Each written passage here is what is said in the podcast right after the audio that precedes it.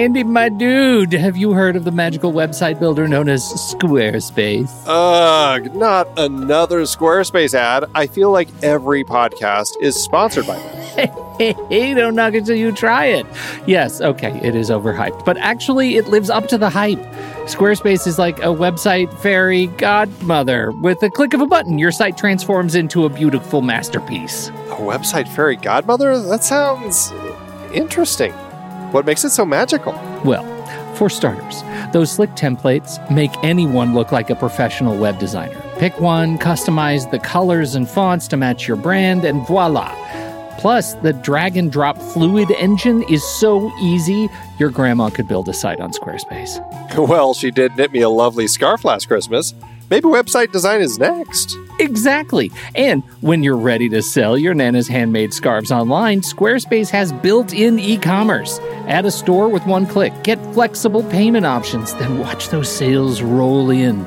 And when she wants to teach others her steezy scarf skills, Squarespace's new courses feature is just the ticket. Nana can set up her curriculum and enrollments and payments in a snap and become the next e knitting influencer. Ugh, wow, you really sold me with the grandma angle. Sign me up for that free trial. Just go to thenextreel.com slash squarespace and transform your site into a beautiful Squarespace masterpiece. Well, thanks, Pete. Even though it's overhyped, Squarespace actually sounds perfect for Nana's site's needs. Appreciate the warning on the ads, though. I'll brace myself next time I listen to a podcast. Anytime. Let me know if you need any help getting that site up and running.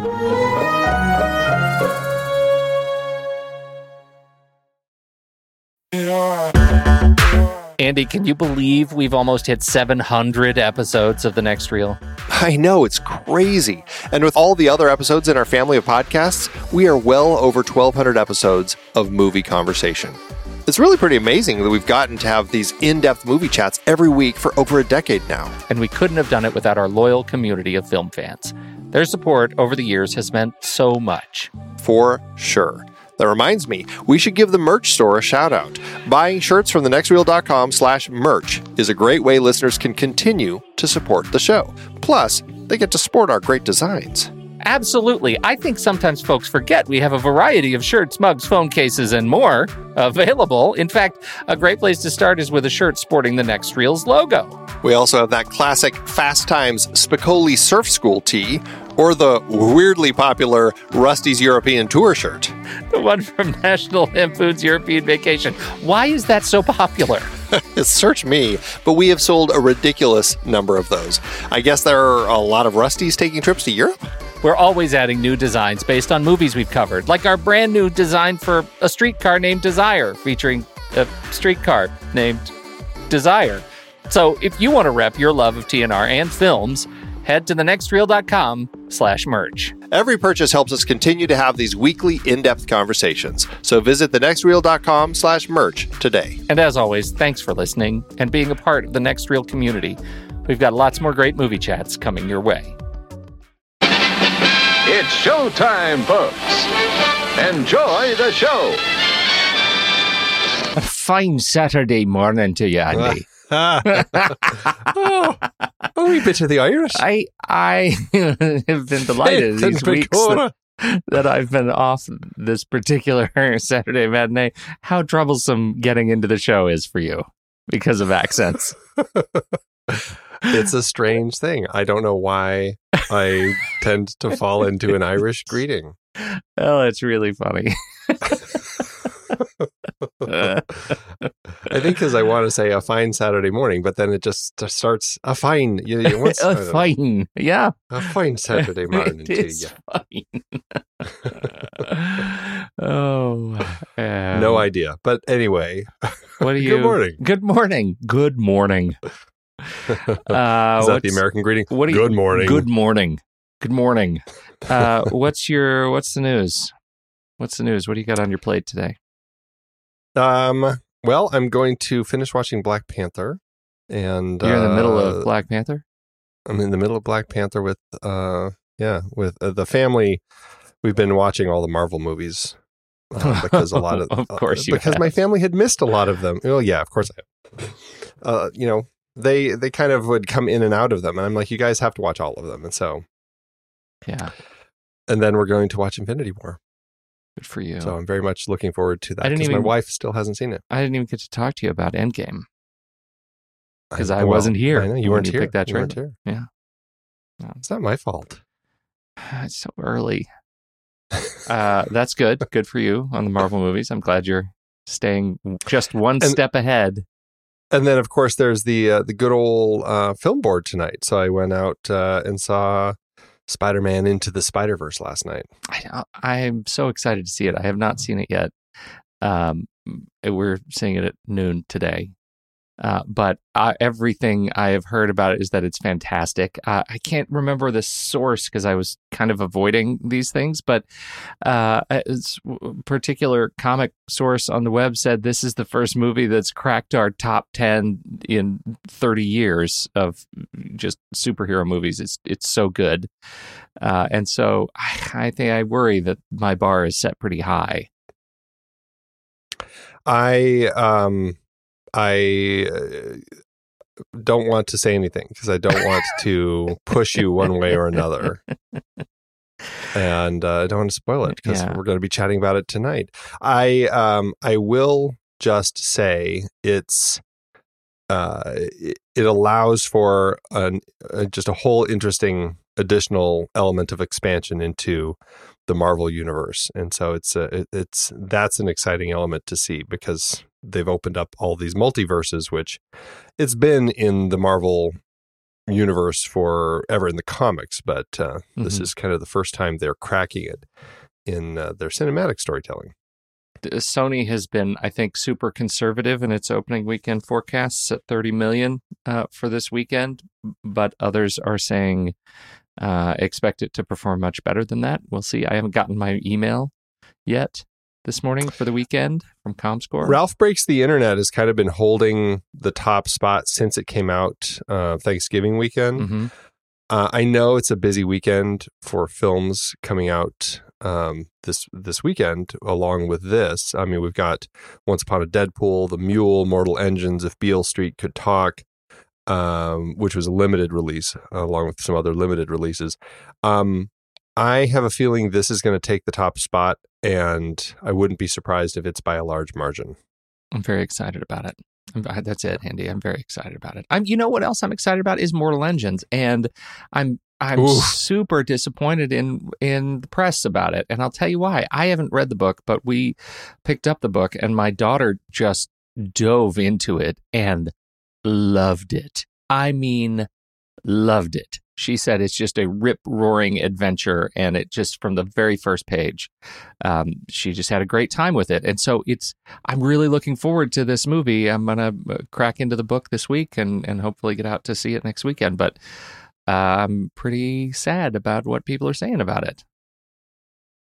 Yeah, it's uh it's it's not faring well. The uh the ratings are pretty low, pretty low uh for that one. Um I I mean it's one of those movies that I feel like uh, I think it looks bad. I don't think it looks that like it just looks predictable and it looks uh, just kind of like it looks like an interesting world, but nothing that they've done that well with Mhm. and um but it still looks like it's something that's probably fun to watch that's kind of where i sit on it yeah, yeah.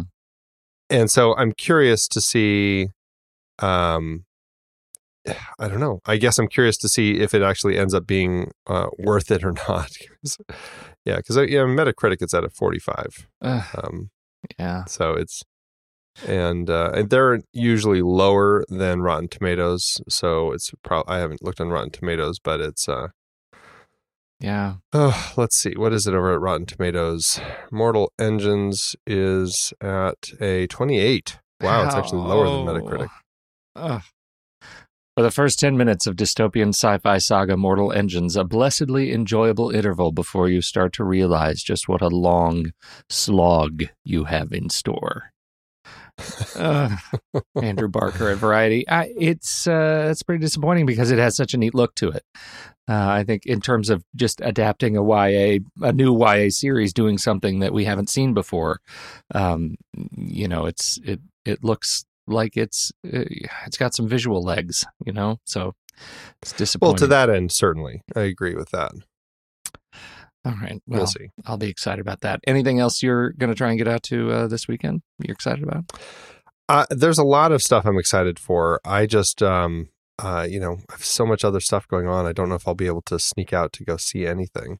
Um, you know, I uh, would like to go see uh, the favorite, but I don't think that's playing uh, close to me yet. And I keep hearing everybody telling me that, um, oh, what is it? The one that uh, Blindspotting, how amazing Blindspotting Mhm, is. So that's another that's uh, way up on my list.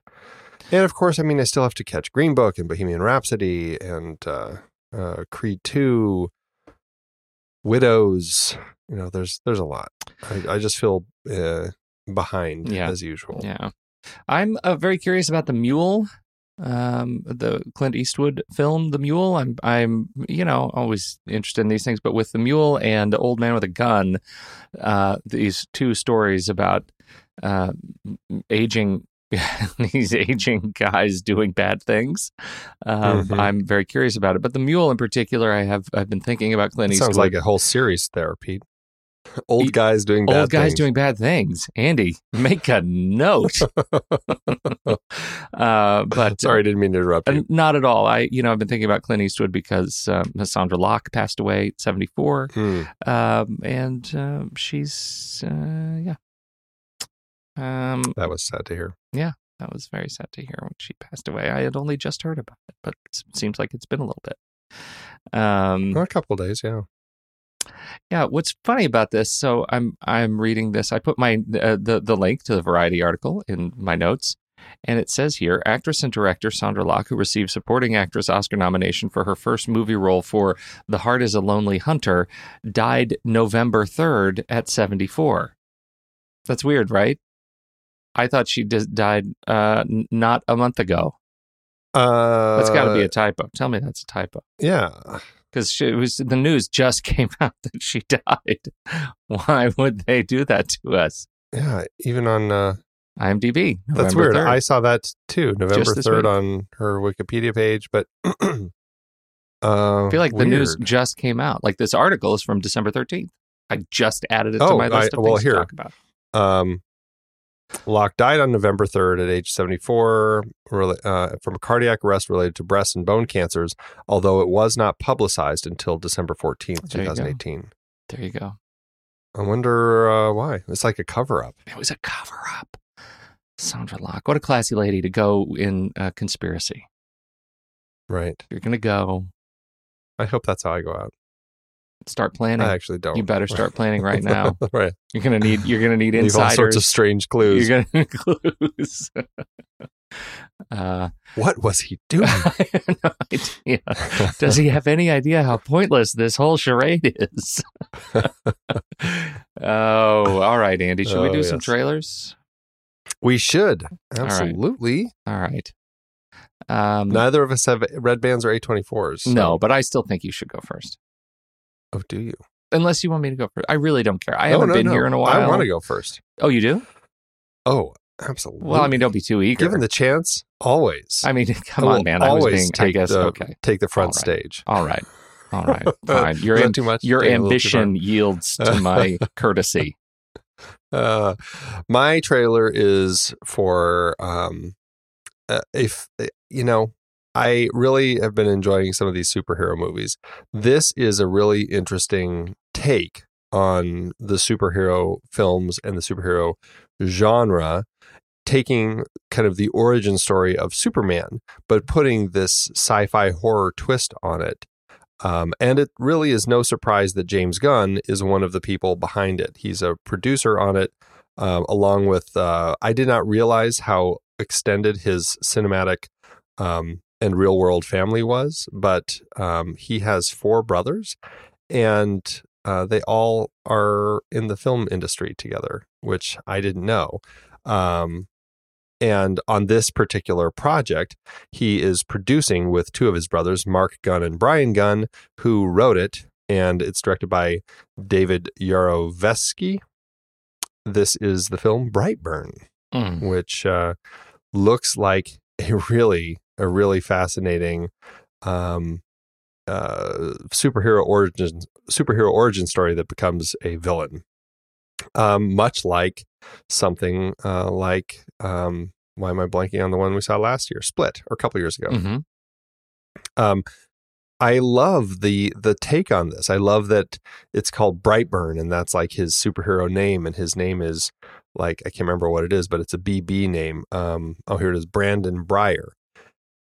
I think that they're they're taking these great superhero tropes and these Superman tropes, and uh, you know, finding him uh, from this crashed meteor as a baby and raising him, um, and uh, even the trailer feels very Superman like. It's amazing with Elizabeth Banks and David Denman as the as the parents who find this little baby and raise him, only to have him turn into this uh, super villain that can that looks like set things on fire and and fly and all sorts of crazy things.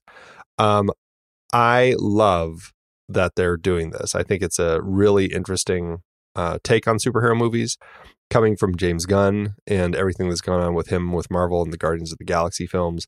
I think it's uh, a great opportunity to kind of uh, stick a knife in that before Yeah. he moves on to other things. Um, I just I'm super excited about it. I love what the what they're doing with this. What do you think? Oh, I I loved it. I mean, I, you said it. Like, what if Superman uh, woke up and discovered his power, the, the young Clark Kent, and decided to kill everything? Uh, I I just think that's a fantastic twist, and I love it just because of of sort of what it represents. I hope we see more of these kinds of things, and we already got it with Shyamalan, and and I think doubling down on that in Mr. Glass. But um, you know, there's something about just making it a straight up horror movie where there isn't really a good versus evil. It's just evil versus the the populace, you know. And and I, you know, what are these like? Or and I don't know. I mean, maybe there is a a force for good alien that's standing by to have a battle. I would be disappointed if that's the case. I mean, let's just make this a straight up horror movie and and uh, you know not not go the usual you know direction. I think this is. Uh, I think it looks exciting. I think it's. Uh, it, it's one I'm very curious to see how they continue to play off of those. Uh, you know, the superhero gags, uh, and and pivot into um, a, a real horror show. It's great, Oh, it's going to be fun. and I love uh, seeing Elizabeth Banks not doing. A, I like. I love her in this kind of a role. You know, I think it'll be interesting to see her move in a new direction. Yeah, she's she's an actress who always excites me because she's always uh, she just always seems to be trying uh, such a variety of projects. Uh, not to mention all the stuff that she's been uh, uh, directing. I mean, she's been doing a lot of stuff, and I I love to see that she's um, just really uh, stretching her legs and doing all sorts of fun stuff. Um, plus, she's going to be Bosley in the new Charlie's Angels, which is really an interesting uh, twist on that whole totally, thing. So. totally. Yeah. Brightburn is uh, going to be hitting theaters uh, around Memorial Day next year, May 24th here in the US, along with the UK, Bulgaria, Netherlands, and Argentina. And then it'll roll out to Singapore, Portugal, and France uh, the following weeks. Um, and I'm sure it's going to be hitting other theaters after that, but that's all that they have listed for now. What's your trailer? My trailer, Andy, is Triple Frontier. This is an action adventure crime film. It's directed by J.C. Chandor, uh, but, but the cast is amazing. Ben Affleck, Oscar, uh, Affleck, Oscar Isaac, Charlie Hunnam, Garrett Hedlund, and Pedro Pascal uh, uh, look just great uh, in this movie about five friends, military veterans who they they reunite to use their fantastic skills uh, to rob a massive South American drug ring. Uh, and that's their story. Now, why am I super interested in this? Uh, First of all, it looks great. I mean, I, Well, I first, and at first I thought it was uh, a biopic about our story, right? yes, yes, no, I, I know. And we decided to use our skills to do podcasts. um, which was probably better for the world for us to try and yes. Uh, anyhow, uh, but I'm super curious about this. It's uh, you know it's directed by J.C. Chandor, but it was originally going to be directed back in 2010. Uh, there were talks about this. It was directed by Kathryn Bigelow with Tom Hanks and Johnny Depp in it. Um, I did not know that, but uh, very curious about Kathryn Bigelow, which led me to the screenwriter of this thing, uh, which is Mark Boal, who is we've actually interviewed on the show during our Kathleen Bigelow series um, after The Hurt Locker. and uh, uh, he's such an interesting guy. Uh, this uh, journalist and turned now screenwriter. This does not. Uh, this is not based on on anything. You know, as uh, Boal's track record is is you know really based in. Um, you know his his real more real life stories uh, I, I, guess uh, his research but uh, um, this is an original story for him and um, very excited to to see how it comes together um, what do you think I, I think it looks uh, like a really interesting story. Um, I uh, love this concept of these uh, veterans, these military veterans, um, struggling um, through life, and and here they are deciding to uh, raid this uh, uh, uh, cartel compound and steal all the money. It looks really interesting. I love the idea, and I love kind of just the uh, um, the way I, I don't know the characters seem really interesting, and I guess that's what draws me in. I mean, plus you have such a stellar cast of people heading it up. Um, yeah, I, I'm super excited for it, and I do think that Mark Boal does make some really interesting projects uh, that he's been involved in. Um, as such a Tom Hanks fan as I am, I absolutely would have loved to see a version with him in it. And uh, Tom Hanks and Johnny Depp would be an interesting pairing that I yeah. would love to see. Um, it's it's a bit of a shame that it didn't end up happening, but um, just looking at the other people who had been involved, Mahershala Ali was on, mm-hmm. on Channing Tatum, Will Tom Smith. Hardy, uh, Will Smith. Um, yeah, it's gone through a lot of the changes. So I'm very curious to uh, see how it's all come about. So yeah, very much looking forward to this one. Me too. Oh, here's an interesting one. Bigelow, Kathryn Bigelow left because she wanted to focus on her film about Bowe Bergdahl. Man, yeah. I you know could be an interesting film, but Serial season two really, really put the they snooze well. snooze on the Bowe Bergdahl story. I'm done with that. We'll see. Well, and honestly, I mean, we haven't heard anything about that for a number of years. Yeah, so it's entirely possible that that's that killed the film as well. Right, right.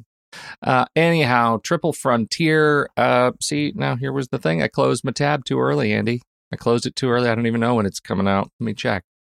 Uh, it's it reminds me uh, of that uh, great uh, uh, uh, Casey Affleck vehicle, Triple Nine. I think the Affleck brothers are. doubling, do doubling down uh, on their threes. They just need one more. We could do a triple feature, right? The triple, the, the, Affleck triple films. Um, let's see. Uh, looks like France and Italy get it uh, online in March 2019. Um, USA uh, doesn't. I, I, don't even have a US release. Sometime in pr- probably around March. Of it was March. Um, it yeah. says at the end of the trailer. Yeah.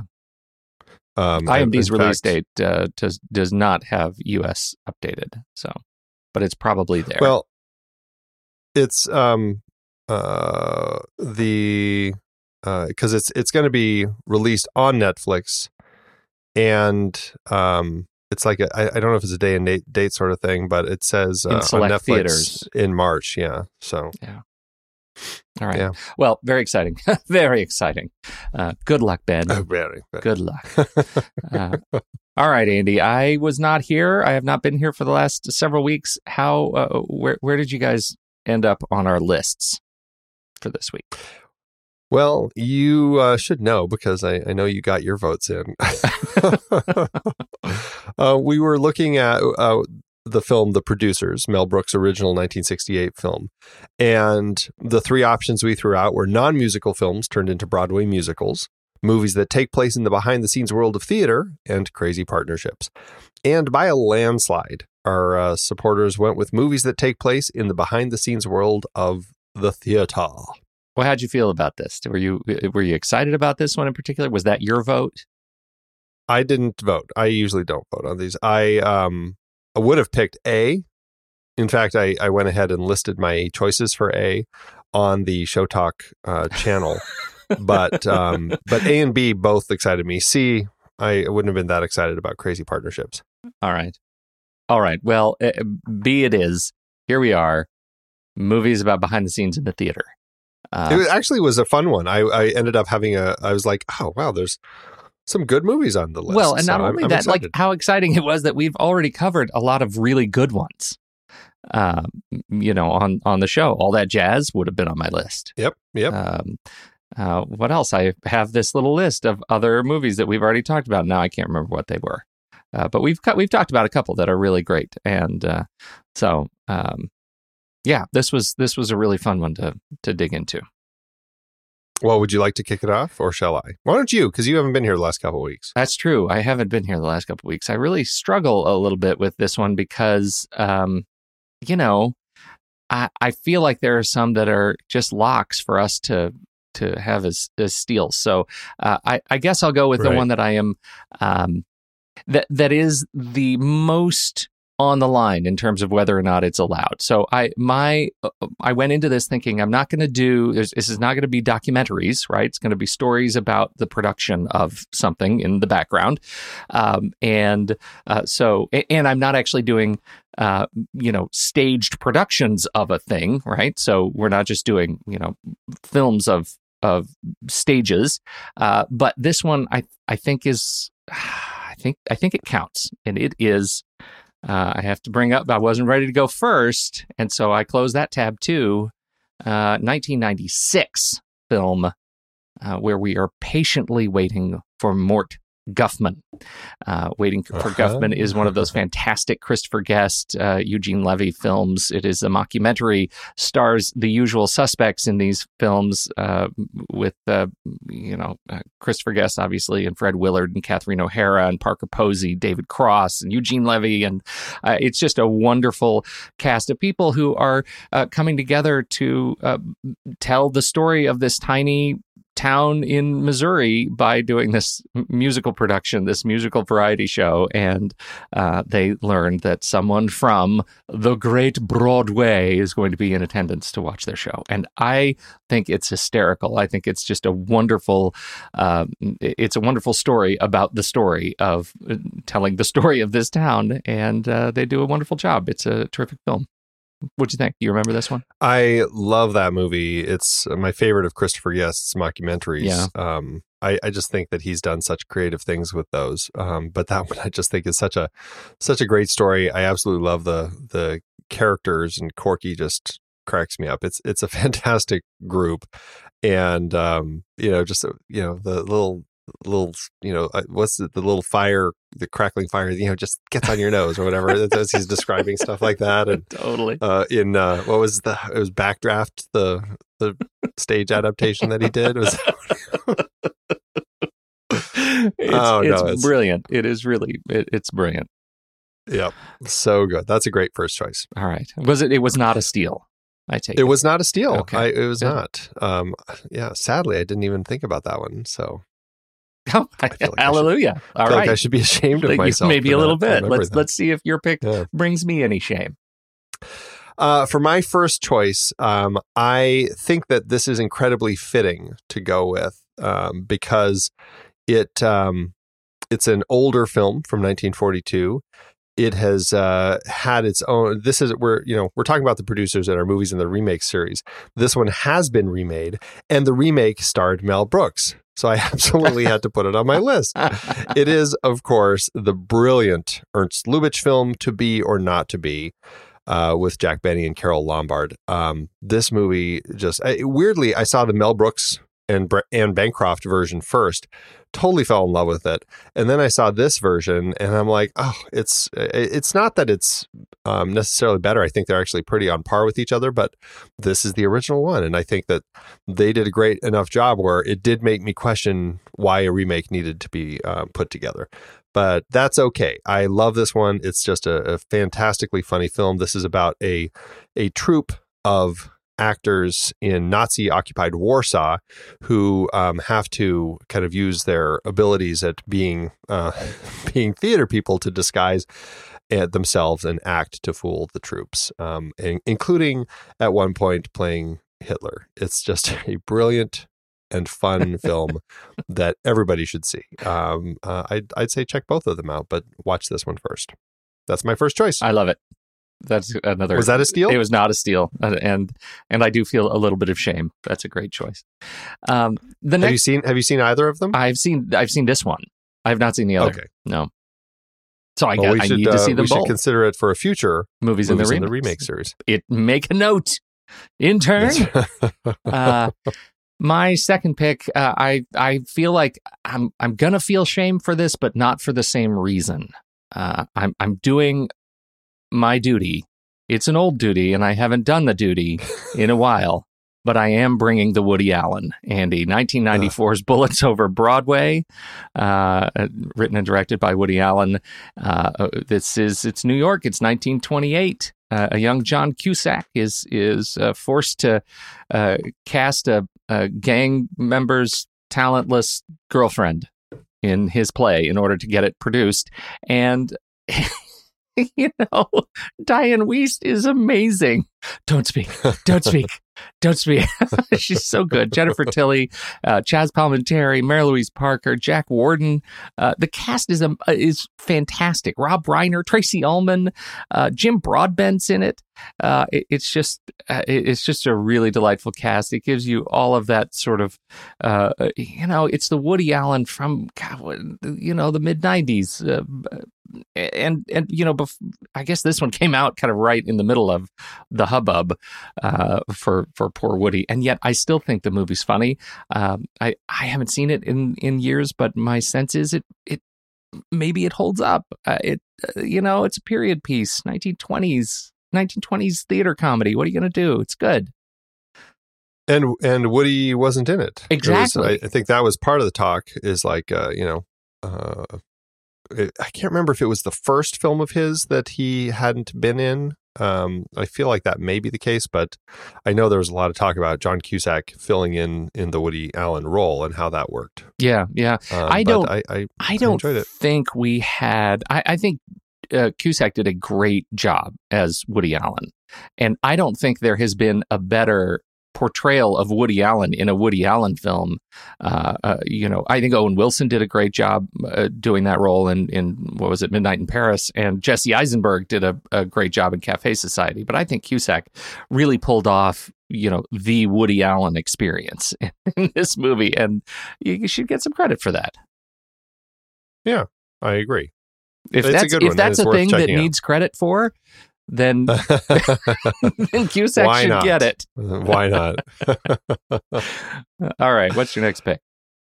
Uh, for my next one, um, I am gonna uh, go to the land down under uh, to join up with Baz Luhrmann uh, for a trip to France and uh, Mm. look uh, at our favorite red windmill, the Moulin Rouge.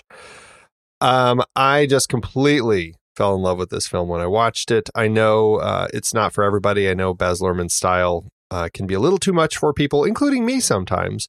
But I uh, just this one just um, created a magic spell, and it uh, it captured me completely. And uh, it's just it's this beautiful romance uh, with a tragedy and, and drama and comedy and everything.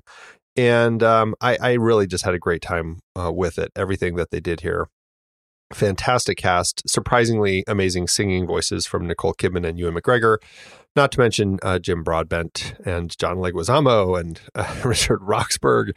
Uh, really, just everyone does a great job, and the the blend of the modern songs all throughout, I think, uh, created. Uh, a really interesting world for this uh, this place, and and and painted a very interesting picture for um, 1900 Paris and uh, this world of uh, kind of hedonism and the, bohemian movement going on, uh, along with Toulouse Lautrec and everything involving the shows put on at the Moulin Rouge. I love it, and that's uh, my second choice. I uh, I I agree, and this is the movie. I this is a movie I think I waited longest to watch after you recommended that I watch it. After I said, "Nah, I skipped it. Didn't look good."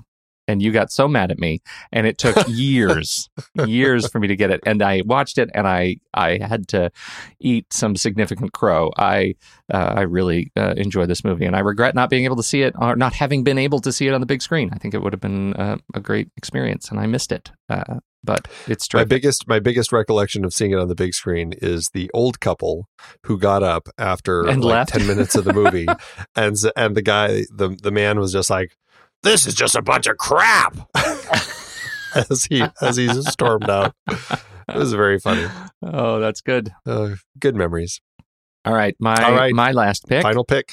Uh, I really struggled, really struggled with this last pick I, because I there are a number of films that uh, I feel very close to uh, i- i- that that tell the story of what's going on backstage, uh, and uh, thankfully we have our top picks, and then we have a robust runner-up conversation to happen after this because I'm Yes. I'm going with the one that makes me laugh and that is 1992's film uh, Noises Off.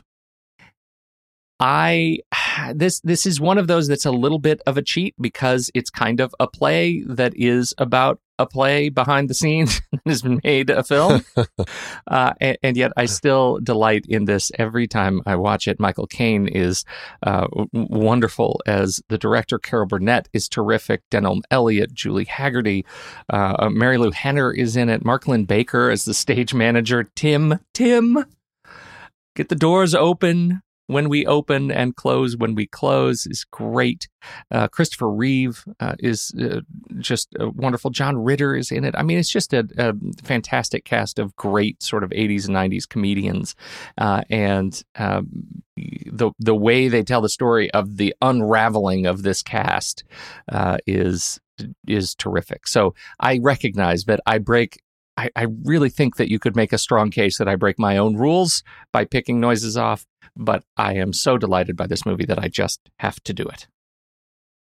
I think it's utter nonsense that you would consider that this is a rule breaker because I think it's a perfect choice. It is totally about uh, just because they're putting on a show doesn't mean that you're not seeing, you know, the behind the scenes uh, part of the story. And absolutely, I think the whole thing of of you know rehearsing and figuring it all out and watching them behind the scenes is just what makes it one of the funniest movies. So I'm I'm glad it's on your list. It would be a steal if it wasn't for what I'm going to put in the top slot instead. Well, that's fair. Although I just have to say, the play is the exact same thing. So effectively, sure. it's a movie of the play. It's just I get lucky that there's a loophole that it's also Yes. telling behind the scenes of the play. Right. So Yes. uh, loophole, loophole. I and I think it's uh, I think it's fine. Okay. You just slip right through that loophole because I would have been right there with you. Okay. All right. What's yours? All right. And and Peabog, am- Peabog, right? Bogdanovich, oh, making people laugh. I didn't even say Peabog, so cut that out. Yours. You didn't. Shame on you. I am looking at a film that we uh, often talk about on the film board as as the little film that we're like, ah, no one's going to watch that. Let's not talk about it. Jeez. and then it went on to win Best Picture and uh, and create quite a, uh flood of love. Uh, I am, of course, talking about 2014's Alejandro Iñárritu's film Birdman, or The Unexpected Virtue of Ignorance. Just a an amazing, amazing film uh, about life behind the theater, following an actor um, played by uh, good old good old Michael Keaton and uh, everybody else involved. I mean, you've got uh, Emma Stone, Zach Galifianakis, Edward Norton, Andrea, Andrea Riseborough, Amy Ryan, Naomi Watts. Just an amazing, amazing cast. And it's designed to feel like the entire film was done in one shot. It's uh, just a stunning look at the life of this this faded actor who is famous for being this superhero character, Birdman, in these movies in the 90s. And now he's uh, trying to perform on stage. And um, uh, it's it's kind of a behind the scenes look at him trying to be a serious actor. And there's great conversations between him and a critic who don't buy him, and him and the other actors, and his daughter. And it's just a fantastic and powerful journey that uh, I had to get on my list. That is Birdman. it's a it's a funny movie. I uh, it was good. I did not. I was not as connected with it as I think a lot of people. And uh, I so I you know I I stand with the film board that we yeah we probably should have talked about it. I probably would have liked it better after that conversation, but uh, I, I didn't I didn't connect with it as much as everybody else did. I'm I'm glad you got it, and it was on my runner up list just because of the the the one take quote gimmick. Uh, you know I had to put it on the list too, but Well, I think it's uh, it's a wonderful one. Uh, but uh, what else did you have on your runner-up list? Well, um, let's see. So Birdman, 42nd Street, 1933, um, and I it's one of those that I saw in college because I had to, and it's only on the list because um, it's sort of. I I think it's lauded as one of the first movies about behind the scenes. I don't have much of a memory of it, honestly, but I, I put it on the list because you know Bebe Daniels and George Brent and Warner Baxter, and uh, it's it's uh, it's got a, a heck of a cast, and probably should watch it again before I make any critical statement about it. But it's been a long time. Yeah, I haven't seen it. Um, that um, yeah, yeah. Uh, next is uh, Theater of Blood, which I have absolutely not seen, uh, but it's a, uh Douglas uh, Hickox uh, starring Vincent Price and Diana Rigg. It's a it's a horror movie that is the behind the scene world of the theater. And I was wondering if you had seen this movie because it seems like something I that would be right up your alley. Um, no, I haven't. so, uh, and then I have one more, which is very close to me and was almost my number one. Uh, it is. I, I saw it in high school first because my uh, my French teacher and also uh, director in high school, uh, Chris Lowell, was a huge fan of Chekhov's Uncle Vanya, and so um, he made us watch Vanya on Forty Second Street, and I had forgotten Vanya on Forty Second Street almost entirely, um, uh, and, uh, and and forgotten that I had a connection to it until we had done um, uh, Louis Malle's uh, My Dinner with Andre, and uh, here we are with a play that's been reinterpreted by David Mamet, uh, directed by Louis Malle, starring Wallace Shawn and um, uh, Andre Gregory, and I think it's. I think it's just a, a fantastic and super intimate uh, story about putting on this this reinterpretation of Uncle Vanya in uh this abandoned theater in New York. Um, it's uh, I've never seen it, and I've never seen the play. it's something I, I think you would. Never, it never interested me. Are you doing a bit right now? Are you doing the Moulin Rouge bit? Because the way you feel about uh, My Dinner with Andre, I think this is a film you would really enjoy. So, huh. yeah. Well, maybe, Yeah. No, maybe one day if if I'm forced into it. all right, all right. You've you well, have just made this a thing, man. You've just made this a thing between us. I know. I, I'm pushing you. All right. No, I'm sure it's wonderful. I've just, I, it's not been something that's been high on my list. I can't take you seriously at all now. I'm sure it's wonderful. Yeah, I'm sure whatever you're going to say next is wonderful too. I only had one other that we haven't talked about that was on my list, and it was Shakespeare in Love. Oh Which, uh, yes, yes, yes, yes. Uh, So there you go. that's yeah, that's a good one. I'm actually surprised your list wasn't longer. Um, It's like you really Well, phoned you- it in this week. well, you are you took noises off, and uh, and uh, yeah, so that was it. I only had five. all right, all right, fair enough. So All right. there. So uh, but what are we doing this week? We're doing yeah. the yeah. So we're we're talking about the producers, the 2005 um, theatrical version of the Broadway play uh, remake of Mel Brooks's uh, film. So we could technically still do non-musical films turned into Broadway musicals. we could leave that we, on we could list. leave that on, and actually, it's probably more appropriate this week. Right. Yeah. Well, let's do it. Okay. see so that's the on first that. one. That's the first Although, one. I, well, I feel bad now because I already listed my choices on uh, on Discord. Well, you should because I'm actually just taking your choices because they're not official. So dibs on everything you said. So, uh, uh, what do you want to do? Um. Okay. Hang on.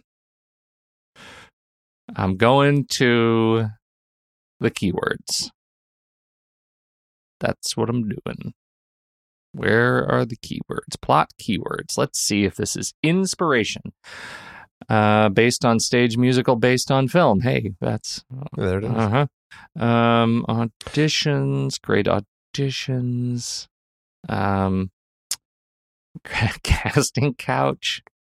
Well, what's different? What do we have in this film that we didn't have in the uh, uh, original film? Uh, music, obviously locked. That's a lock with the first choice. Uh, yeah. Um, we uh went to Rio, Okay, movies that go to Rio. Or movies that where criminals flee the country. I don't know. Mm, that's a that's definitely an angle. The criminal flee. Yeah. Um.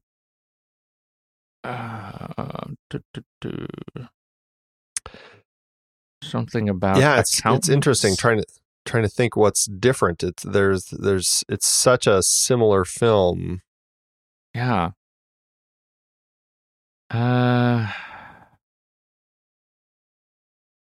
Wow.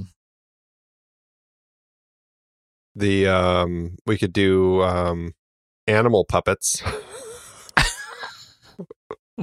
we should totally do animal puppets. Uh. Okay. You know that's what people are gonna pick. I, of course they're going to pick that. I'm it. wondering what your what your angle is here. You must already have a backlog of animal puppet movies. I don't. I don't. That's why why would you do that's that? what makes it That's bait. You're chumming the water, it- Andy. I, I know, and uh, it's going to be a shark much bigger than I would have expected, and uh, I will be stuck with it. But I'm fine with that. Okay. I'm fine with that. All right, animal puppetry. Yeah. Uh, and let's see what else. These keywords are useless. Um, Strudel, taxi. could you do? Is it- is it probably too difficult a list to have um, actor substitutes? Actor uh, I- 'cause that was a- substitutes. Because that was another change where at the last minute somebody has to substitute an actor. oh, you're talking that about the could be an Will Ferrell bit, right?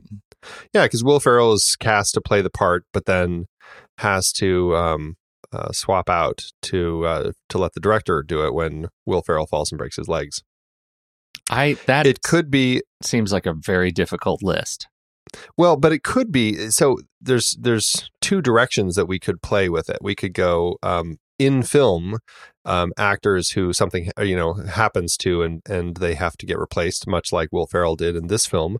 But we could also include um, actors who were scheduled to be in a film, but then had to back out for one reason or another, and the role ended up going to somebody else. Oh, well, that's okay. As long as they were contracted to be in the film, not like rumored to be in the film. Yeah, kind of like um, what was it, Nicole Kidman in Panic Room? How she was scheduled to be in it, but then she broke her leg or whatever on the invasion, and Jodie Foster had to kind of be a last minute replacement. Right, right, right. Okay, so let's keep that on the list. But there's one other one that just came to me. It just came to me, kind of like in a dream.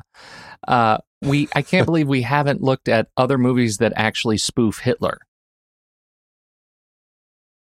Are there that many? Well, we could do either spoofing Hitler, and I'm sure Or there do Hitler are, portrayals. or Yeah. or Hitler portrayals, co- like Hitler comedy portrayals in film. or just Hitler portrayals. I don't. I can't think of very many comedy portrayals. I can think of two. I can think of one, One's a start, Andy. two if you count to be or not to be. But again, I just You already talked did about that. one that. today. Okay. I think hmm. Okay, maybe maybe that's too narrow. And maybe we shouldn't have comedy we shouldn't make it comedies.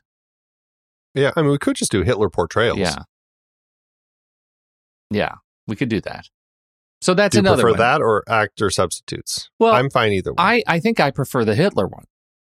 Cuz Okay. cuz it was my idea.